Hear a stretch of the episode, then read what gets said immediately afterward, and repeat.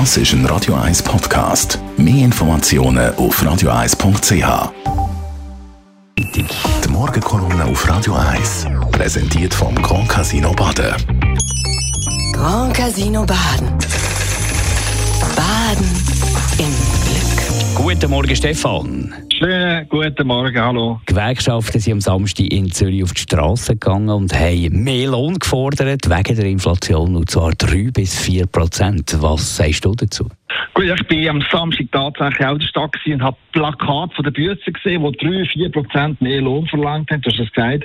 Auf einem Plakat habe ich dann auch gelesen, jetzt sind wir dran.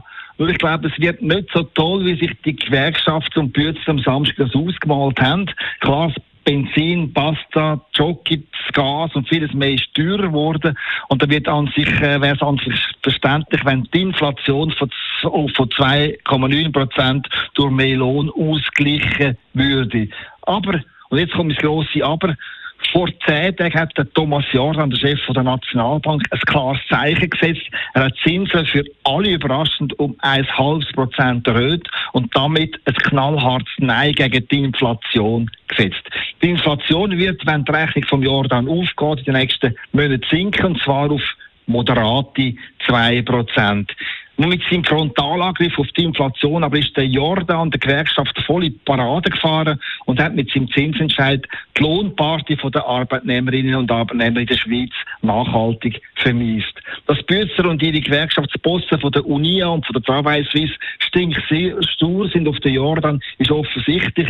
Sie reden von verfehlter Verantwortung und von Hara ihre Politik. Das ist aus ihrer Sicht ja sogar noch verständlich, denn mit dem Zinserhöhung äh, der Nationalbank fallen die Maximallohnforderungen in sich zusammen. Das heißt für die Schweiz, nein, die Löhne die werden auf breiter Front nicht um drei oder gar vier Prozent steigen, sondern eher um moderate eins bis zwei Prozent. Nur für eine Minderheit wird es eine happige Lohnsteigerung von drei, vier, fünf Prozent äh, geben. Und zwar in Berufen, wo man händeringend nach qualifizierten Mitarbeitenden sucht. Also in der Tech-Branche, da wird man für Top-Leute bis zu zehn Prozent mehr anlegen müssen, weil mit der Digitalisierung schlicht Nachfrage riesig ist. Im boomenden Tech-Bereich, das sind Google oder Amazon Web Services, wo der Lohntakt vorgehen, aber auch in der Pharma oder in den Banken und Versicherungen, bei ABB oder Stadler Rail wird händeringend nach Techis gesucht. Aber nicht nur auf den Tech-Beruf sollte es 2023 real etwas mehr geben, sondern auch durchaus in gewissen Niedriglohnbranchen dürfen die, äh, dürfen die Löhne überdurchschnittlich zulegen. Ob in der Küche von den Restaurants oder in der Pflege im Altersheim oder im Spital, auch da dürfen äh, die Löhne steigern und zwar über die Inflation raus. Weil schlicht in diesen Branchen dringend Arbeitnehmerinnen und Arbeitnehmer äh, gefragt sind.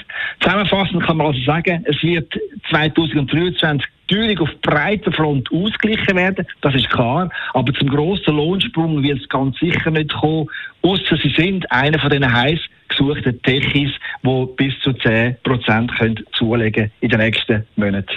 Der Stefan Barmettler, seine Morgenkolumne gibt es zum Nachlesen bei uns im Netz auf radio1.ch. Er ist der Chefredakteur von der Handelszeitung. Die Morgenkolumne auf Radio 1.